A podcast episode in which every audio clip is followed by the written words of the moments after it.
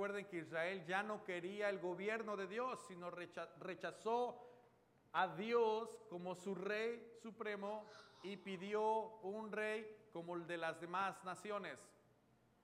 Es que nosotros nos queremos parecer a los demás, Señor. Oye, y el Señor les dijo, pero no se dan cuenta que ustedes al tener un rey como las otras naciones, sus hijos van a ser soldados, les van a quitar propiedades, les van a cobrar impuestos. Es más, sus hijas las van a llevar a la cocina al servicio y van a ser oprimidos. ¿Se dan cuenta? Hablábamos acerca de cómo el Señor les empezaba a hablar de las consecuencias de haber rechazado a Dios, porque Samuel pensaba que él estaba rechazando así como que Samuel ya no nos interesa mucho contigo. Pero Dios le dijo a Samuel, Samuel no te rechazan a ti, me están rechazando a mí. Y en muchísimas ocasiones nosotros como creyentes rechazamos al Señor. Usted va a preguntarse en esta mañana, no, pastor, ¿yo? ¿Cómo cree? Probablemente no lo ha visto de una perspectiva, pero dentro de la palabra del Señor, cuando decimos a veces rechazamos la palabra del Señor, es a veces no hacemos caso de cómo nosotros como esposos debemos ministrar o cuidar a nuestras esposas. Cuando un esposo, exactamente, yo también creo eso, Luke. Me está ayudando en la predicación mi amigo Luke. Entonces, a veces nosotros como esposos que decimos que somos cristianos, no somos fieles al llamado y la enseñanza y la palabra del Señor respecto a cuál es nuestro rol como esposos de una perspectiva de Dios para poder edificar a nuestra familia. Podemos venir los domingos aquí y usted me puede convencer que es muy espiritual, pero que tiene la última palabra en casita. ¿Quién cree que va a ser? Yo le digo, la doña, ¿verdad? Si le pregunto a su esposa, mi hermanita, usted ve a su esposo, este ser divino, maravilloso, que se parece a Cristo, que, que le quiere decir, me encanta, hasta siento que eres el Dios mismo encarnado, muchacho. Y el silencio aquí en la iglesia. ¿De quién habla, pastor? ¿Es posible eso? Bueno, es precisamente porque a veces nosotros como hombres rechazamos a Dios de alguna forma el pueblo de Israel estaba haciendo lo mismo, estaba rechazando a Dios en los principios básicos, amarle a Él sobre todas las cosas, amar a su prójimo, enseñar a sus hijos a meditar en la palabra del Señor, en su ley de día y de noche para que no se apartaran de ella, que no siguieran a otros dioses, que no se entregaran a la idolatría, pero el pueblo de Israel como que no le interesó eso. En nuestra sociedad es muy común que nosotros nos entreguemos a la idolatría. Incluso dentro de nosotros como creyentes, como hijos de Dios, suele suceder que existen idolatrías dentro de nuestro corazón. Y eso lo hemos hablado constantemente dentro de la iglesia. Usted va a decir, no, pastor, yo soy cristiano evangélico, no tenemos ningún ídolo, ninguna estatua dentro de la iglesia. Pero la idolatría no consiste en solamente los artefactos físicos, sino lo que está gobernando nuestro corazón, que está despojando el lugar que a Dios le corresponde. El trabajo puede ser un tipo de idolatría. Usted trabaja dos, tres cosas, tiene lo suficiente pero anhela más, su corazón le está engañando, le está diciendo que necesita más pero en realidad no necesita. Una cosa es querer y otra cosa es necesitar. Cada vez que mis hijos me piden algo, cada vez que vamos a Target, que es su tienda favorita, ya hice comercial. Ojalá me dé algo el este, Target por hacerle comercial. Cada vez que vamos, siempre me dicen mis hijos, queremos un juguete. Y yo le pregunto a ellos, ¿lo quieres o lo necesitas? ¿Cuál es la diferencia? Uy, hijo, demasiada yo lo quiero, entonces tienes un problema en tu corazón. Porque no es lo mismo querer que necesitar, ¿correcto? Es, por ejemplo, a su hijo adolescente, papá, quiero el nuevo teléfono que sacó Apple. Oh my God, it's the best thing ever. La pregunta, y de repente llega su hijo, ¿quieres un teléfono para qué? Y la, probablemente la hija diga, o el hijo, papá, es que necesito estar en comunicación contigo. Ah, ah, juegan esa tarjeta, ¿no? The card, like, I need to talk to you, Dad. I just want to make sure that you're fine. Entonces, está bien, mi amor. Y agarra y le da ese flip, no, el, flip, teléfono flip, así como que se le va a quedar viendo. Y probablemente dice, ¿esto no es lo que te pedí? Se van a burlar de mis, mis amigos de mí. La pregunta que podríamos decirle a los hijos es, ¿lo quieres o necesitas? Entonces, cuando ya es cuestión de querer, hay un problema del corazón. Entonces podemos identificar que aún hasta nuestros hijos jóvenes, adolescentes, pequeñitos, batallan con idolatrías. Y la iglesia del Señor debe de tener muchísimo cuidado porque a veces valoramos muchísimas cosas y ocupan el lugar esencial de nuestro corazón que despojan la palabra de Dios, la cual nos inspira a funcionar correctamente de acuerdo a sus propósitos, y sus instrucciones y sus mandamientos. A ver, hijos, hijas, si todavía usted tiene sus papás, no importa que usted tenga ya sus bigotes y todo esto, honra a su padre y a su madre. No, si tenemos que hablar de eso. Porque es un mandamiento de Dios. Y si por alguna razón algo en tu corazón te ha despojado de esto y lo has ocupado de otra cosa, probablemente algo está sucediendo en el corazón. ¿Por qué? Porque estamos rechazando la palabra del Señor. A ver, cristianos, ¿aman a Dios sobre todas las cosas? Ay, déjame, estoy aquí en la iglesia, ¿ok? ¿Verdad? Hermanos de la fe, creyentes, nacidos de nuevos, bautizados hasta dos, tres veces si quieren. Aman a Dios sobre todas las cosas. ¿Cómo está tu vida de oración? ¿Es constante? Este, pues cuando tengo tiempo, cuando oro por los alimentos, gracias Señor por estos frijoles, gracias enorme Jesús, amén. Y esa es tu vida de oración, hay un problema, existe algo que está ocupando tu corazón que le corresponde al Padre. Y esto estaba sucediendo en el pueblo de Israel. ¿Hacia dónde llegaron? Hasta rechazar a Dios y pedir a un hombre. Porque querían parecerse a las demás personas. El pueblo de Israel empezó a ver algo diferente que no estaba dentro de la voluntad de Dios, pero estaba dentro de la voluntad de ellos porque ya empezaron a caminar de una forma muy, muy distinta. Samuel empieza a terminar su legado como juez y empieza una monarquía dentro del pueblo de Israel. En ese momento Samuel asume una función mayor, ahora como un líder espiritual, un consejero para el rey. Recordarle su estatuto del rey. Pero Samuel tendría muchísimas complicaciones porque Saúl no es lo que pensaba. Saúl le iba a dar muchísimas complicaciones, hasta que Samuel fue respetado y fue atendido de una forma correcta cuando surgió el rey David. Pero durante la vida de Saúl fue muy complicada. Las ideas que tenían los israelitas acerca de lo que debía de ser un rey no correspondían con las características del Señor.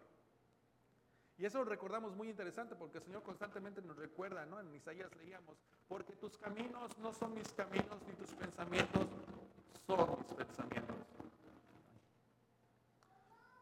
Y eso es algo para que nosotros podamos mantener y empezar probablemente de esa perspectiva. Tus pensamientos no son mis pensamientos, tus caminos no son mis caminos. Lo que tú ves, estás viendo conforme la perspectiva de Dios o estás viendo nada más porque pues que tu gusto es y quién te lo quitará. Tenemos que tener esta claridad. Esta es una lección que estaremos hablando hoy en nuestro, tiempo de meditación en palabra, en que todos hemos tenido que aprender. Resulta muy fácil decirle a Dios qué es lo que debe de hacer por nosotros. ¿A poco no? Es bien fácil decirle a Dios, esto es lo que tú tienes que hacer para mí para que yo esté bien. Pero el asunto es que no es siempre lo mejor. Lo mejor que podemos hacer es dejar que Dios sea realmente el Señor de nuestras vidas. Así que yo le invito a que abra su Biblia, capítulo 9, y vamos a leer. Algo está pasando. Perdón, discúlpela. Capítulo 9. Te dice así, Primera de Samuel, ¿ya lo tiene? Perfecto, dice así la palabra del Señor. Había un hombre de Benjamín que se llamaba Cis, hijo de Abiel, hijo de Serror, hijo de Becorat, hijo de Afía, hijo de un benjamita, un hombre poderoso e influyente. Tenía un hijo que se llamaba Saúl, joven y bien parecido. Uh, joven y guapo, diríamos aquí entre nosotros, ¿verdad? No había nadie más bien parecido que él entre los israelitas. De los hombros arriba sobrepasaba a cualquiera del pueblo. O sea que, chicas, ¿cómo se imaginan este galán? No, así como que, wow, de ojo verde, alto, cabello, no sé, así como que cuando va con su caballo, ¿no? Ah. Dice que de, todo Israel no le llegaban ni a los hombros nadie. O sea, ¿cómo, cómo era este tipo, este Saúl, que todo el mundo decía, wow, este sí es de buen parecer. Este, este debería de ser nuestro rey. Porque, porque si usted se da cuenta, dice la palabra de Dios que su papá era una persona muy poderosa, en otras versiones dice valiente, pero en la traducción, en, en el contexto del sentido, quiere decir que probablemente era una persona muy rica, muy influyente. O sea que Saúl pudiera haber sido bien fresa. Era carita, estaba alto, era fuerte, era bien parecido, o sea que ya hasta me está dando celos. Pero es algo interesante que Samuel nos deja ver estos detalles, porque probablemente también Samuel pudo haber tenido una debilidad en dejarse guiar por la apariencia de una persona, en cómo se veía. Y sigamos leyendo, porque esto es muy interesante. Dice, las asnas de Cis, padre de Saúl, se habían perdido, por lo cual Cis dijo a su hijo Saúl, toma ahora contigo uno de los criados, levántate y ven en busca de las asnas. Saúl pasó por la región montañosa de Efraín y recorrió la tierra de Salisa, pero no las hallaron. Luego pasaron por la tierra de Salim, pero no estaban allí. Después atravesaron la tierra de los benjamitas, pero tampoco las encontraron. Cuando llegaron en la tierra de Sub, Saúl dijo al criado que estaba con él, ven, regresemos, no sea que mi padre deje de preocuparse por las asnas y se angustie por nosotros. El criado le respondió, mira, en esta ciudad hay un hombre de Dios, en el cual es tenido en alta estima. Todo lo que él dice se cumple sin falta. Vayamos ahora, quizá pueda orientarnos acerca de la jornada que hemos aprendido. En estos, puntos muy interesante, pareciera ser que Saúl ya iba a decir Saulo, pero no es Saúl, pareciera ser que Saúl no había escuchado hablar de Samuel. Pero sin embargo, su criado sí. A mí me llama muchísimo la atención esto porque era una tribu pequeña. Benjamín era de, los doce hijos que tuvo Jacob, era el, más pequeño de todos. Y la tribu fue una tribu muy pequeñita, pero también causó dolor de cabeza esta tribu y, cometieron pecados que todo el pueblo de Israel tuvo que pagar las consecuencias. Pero una tribu pequeña, en una ubicación geográfica donde también había influencia de Samuel. El creado de Saúl reconoció que era un hombre de Dios que todo lo que él decía se cumplía. Había un cierto temor y un respeto por la vida de Samuel que Saúl ignoraba por completo. Qué interesante ver que no había temor probablemente de Saúl por Dios, que probablemente ni siquiera conocía los estatutos del Señor y probablemente se le podemos adjudicar esto a su papá, que probablemente no lo educó conforme a los estatutos que Dios había mandado a Saúl que sus hijos, a su papá, sí, se educara y cuidara de sus hijos. Samuel, ¿quién es este tal profeta, este evidente?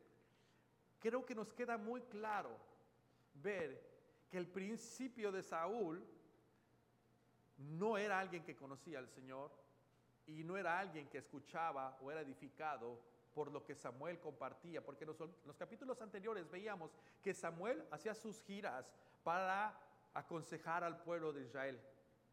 ¿Se acuerdan cuando leíamos en el capítulo 3, en el capítulo 4, que iba por todas las regiones Samuel predicando, aconsejando, porque era un juez y tenía que animar, exhortar a todo el pueblo de Israel? Pero pareciera ser que Saúl nunca estuvo presente en uno de esos momentos de exhortación sin embargo, interesantemente, era una persona muy opuesta. Y esto nos debe de tener muchísimo cuidado, porque las apariencias, dicen por ahí, engañan. La iglesia puede estar muy seducida por actividades que no vienen del corazón de Dios. Nuestra vida puede ser quizá motivada por intenciones muy humanistas pero no está la voluntad de Dios ahí. Quizá nosotros como iglesia podamos ser tentados a parecernos a otras organizaciones u otras iglesias u otras actividades que queramos adoptar. ¿Por qué? Porque todos lo hacen, debemos de hacerlo. Cuidado. No porque todos lo hacen quiere decir que está dentro de la voluntad de Dios.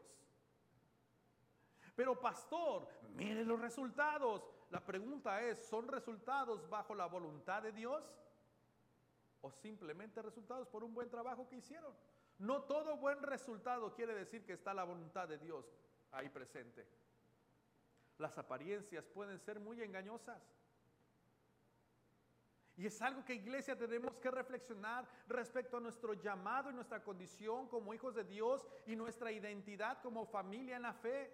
Que lo que hacemos es basado a una apariencia o basado a la influencia de nuestra intimidad con Dios y que hemos recibido de Él la instrucción de su palabra en nosotros. Porque vamos a ver el contraste entre un Saúl que no conocía nada del Señor y el Señor lo atrae y le da de su Espíritu Santo para que su vida le dé una oportunidad para que fuera transformado, pero él no hizo caso. Y la diferencia entre un rey David que estaba en el campo arreando las vacas, los chivos, los borregos y se ponía a jugar luchitas con el león y con el oso. Bueno, no a jugar, pero peleaban. Pero alababa al Señor y buscaba al Señor. De hecho, cánticos compuestos por el rey David Dos corazones totalmente distintos. Las apariencias nos pueden engañar, mis hermanos. Como iglesia debemos de tener muchísimo cuidado en lo que anhelamos, de lo que vemos y de lo que deseamos. Porque probablemente lo que vemos y lo que deseamos nos esté pasando lo mismo que el pueblo de Israel. Queremos ser como las demás naciones. No, en Iglesia Oasis, creo con todo mi corazón, no queremos ser como tal iglesia o como la otra iglesia o como esta iglesia. Queremos ser una iglesia que es dirigida por la voluntad de Dios, que es inspirada por la voluntad de Dios y hacer cosas que vengan del corazón y la voluntad de Dios. Se perdió un amén, ¿eh? Nuestra inspiración no es por lo que vemos la inspiración de cada creyente debe de ser basada por la vida de Cristo, por su palabra, por sus estatutos, por la voluntad del Padre. Y en muchísimas ocasiones el pastor o nosotros como pastores podemos ser tentados en tratar de aparecernos y darle a la iglesia una identidad que probablemente no viene del corazón del Padre. Queremos ser muy cool, Queremos ser muy light en el Evangelio. No le digas a las personas que son pecadoras porque se van a ofender. Si tú le dices que tienen que arrepentirse para salvación, nadie va a querer venir a tu iglesia. ¿Por qué no mejor le cambias el lenguaje y le dices, Dios te ama, que es cierto, pero en su amor requiere que te arrepientas para que aceptes la salvación? Dios prometió estar contigo. Tú no necesitas arrepentirte, el Señor ya sabe. Si ponemos atención hoy en día en muchísimas iglesias, probablemente el lenguaje es más humanista porque quieren darle lo que la gente necesita, lo que la gente quiere, pero no lo que necesita. En muchísimas iglesias se hacen probablemente estructuras y sistemas para suplir la necesidad de gente en el área emocional, lo cual sí es importante, pero no podemos ignorar lo más importante por la cual la iglesia existe, compartir el Evangelio de Cristo para salvación y vida eterna. Pero es un lenguaje muy difícil, pastor. Esos son los estatutos. Ir y predicar el Evangelio. Y el Evangelio es que Cristo murió en la cruz del Calvario por nuestros pecados, que fue sepultado y al tercer día resucitó con poder y gloria y está sentado a la diestra del Padre. Y que todo el que en Él crea y confesare con su boca que Cristo es el Señor y resucitó de entre los muertos, Él es, él es este salvo. Este, este, este lenguaje no va a cambiar y sí va a ofender a más de uno. Muy interesante que la apariencia puede engañarnos, que el éxito de otros puede seducirnos como iglesia, que la grandeza de otras organizaciones pueda a nosotros seducirnos y querernos parecer a ellos, pero estamos ignorando que Dios tiene un plan específico para cada uno de nosotros y para cada iglesia. El problema de cada uno de nosotros quizá pudiera ser este en que nos hemos apartado de la palabra del Señor para escuchar su instrucción, su consejo y su voluntad. Y por eso es que anhelamos llenar este vacío que solamente esto nos los puede llenar y empezamos a llenarlos con cosas que nuestro perspectiva horizontal nos deja ver. ¿Te has querido parecer a alguien últimamente? Te pregunto, ¿a qué personaje de la Biblia te quisieras parecer? Ay, pastor, yo quisiera ser como David. Ah, así de guapo y simpático. Está, bien, qué bueno. Pastor, yo quisiera ser como Ruth. Wow, qué testimonio, como Noemí. Señor, yo quisiera, todos los personajes, ¿no? Pero es muy raro aquel que dice, yo quisiera ser como Cristo. ¿Por qué? Pues ¿dónde terminó Cristo su ministerio? En la cruz. No, no, no, eso de la cruz a mí me espanta. Mejor quiero terminar mi vida como el rey David. ¿Saben cómo terminó el rey David? ¿Nadie sabe cómo terminó el rey David? De viejito y con la chica más guapa a su lado. Así murió. Trajeron a las chicas más guapas y el rey David ya estaba viejito y en su camita y la pusieron que se durmiera a un lado de él para que lo mantuviera calientito. Y ahí estaba, así murió el rey David. Ah, yo quiero dormir con el rey David. Siempre anhelamos cosas que nuestra perspectiva nos gusta, pero rara vez anhelamos la voluntad de Dios porque esta va a requerir dirección, oración, integridad, sacrificio, negación personal. ¿Por qué? Porque estoy aceptando la voluntad del Padre en mi vida y ya no la mía. ¿A quién te quieres parecer? Pareciera ser que Samuel estaba muy contento como que, este se ve como que es gallo, este sí puede ser el rey, se ve muy bien, pero las consecuencias, las consecuencias fueron muy, muy desastrosas. Cuando leemos ¿Cuáles eran las, apariencias de Saúl? Era, era muy atractivo, bien parecido. Se nos dice que su aspecto era en todo como el de un rey. Por encima, dicen que podría haber medido él hasta un metro noventa. Pues imagínense. Entre los hijos de Israel no había otro más hermoso que él. ¿Señor, en serio? A mí no, yo no alcancé nada, te lo dice todo un vato. A mí no me llegó nada, padre. Pero bueno,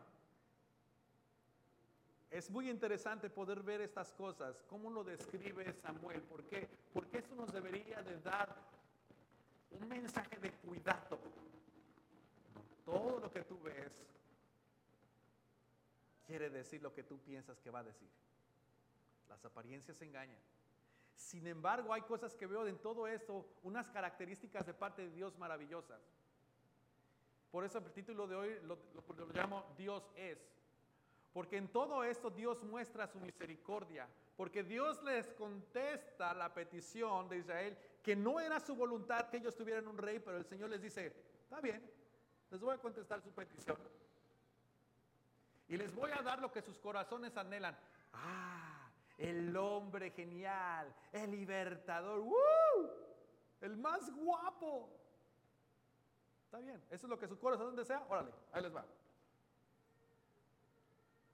Yo veo a un Dios misericordioso que está preparando a su pueblo y que va a utilizar esas circunstancias para que aprendan a valorar a un rey David que está pronto de surgir, que viene conforme al corazón del Señor y que hasta hoy en la historia no ha habido un un reino como el reino de David. Pastor, usted está tratando de decir que Dios, aunque no sea en su voluntad, contestará probablemente algunas de nuestras peticiones. Probablemente sí. ¿Por qué? Porque detrás de esto el Señor te quiere enseñar algo. Dios utilizará tus circunstancias para mostrarte su bondad, su plan y su salvación para ti. Ahora, yo no quiero que usted me malinterprete. Esto quiere decir entonces que el Señor está actuando y utilizará todas las cosas y va a hacer cosas negativas para lastimarme y después llevarme a Él. No, no, no, no, no. Dios no es así.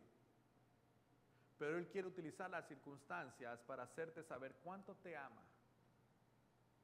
Dios es tan amoroso que te va a conceder una que otra petición, pero para que reflexiones y aprendas a pedir conforme a su voluntad y no conforme a tu voluntad. Algunas veces nosotros le hemos pedido a Dios algo y de repente así como que, híjole, ¿Está sufriendo sus consecuencias? Nadie, no son bien espirituales estos, ¿no? Fantástico. Me equivoqué, iglesia, vámonos. Muchas de las ocasiones le insistimos, le oramos, le rogamos, ayunamos, nos separamos para decirle, Señor, por favor, ya. Y el Señor así como que, va, ahí te va. Pero no está dentro de mi voluntad. Pero lo voy a utilizar a tu favor. Y ya después dice uno, ¿qué es lo que hice? No, no me haber casado con este. ya ni modo. Bueno, pues insistías, ¿no? Que este era el, don Juan de la colonia. Y ahora te diste cuenta de la realidad, cómo te trata. Es un patán. No tiene temor de mí. Por mencionar algunas cosas. Quizá otras cosas, no sé. Usted le pidió a Dios, el Señor en su infinita gracia y misericordia se lo concede para que usted se dé cuenta que lo que su corazón está desviado de la voluntad de Dios y que en la gracia de Dios, porque Dios es amor, Dios es gracia y en esa gracia, aún en tu error, en tu ambición, el Señor te quiere rescatar y te quiere decir, ¿te diste cuenta que tus pensamientos y tu voluntad no son las mías? Y el Señor está obrando de la forma en Israel fantástica. Dios está concediéndole, dice él, lo que el pueblo le pidió, pero utilizará esas circunstancias para hacerlos reflexionar. Y empiecen a pedir de forma distinta y buscar la voluntad y la presencia de Dios en su corazón. ¿Cuáles han sido de las cosas en esta temporada que tú has anhelado tener? Porque se ven bien y pareciera ser que que es bueno para ti. Hoy en la mañana con un grupo de hombres que me estoy reuniendo, hablábamos de esto. Hay muchas puertas que se van a abrir, pero no tienes que pasar por todas ellas.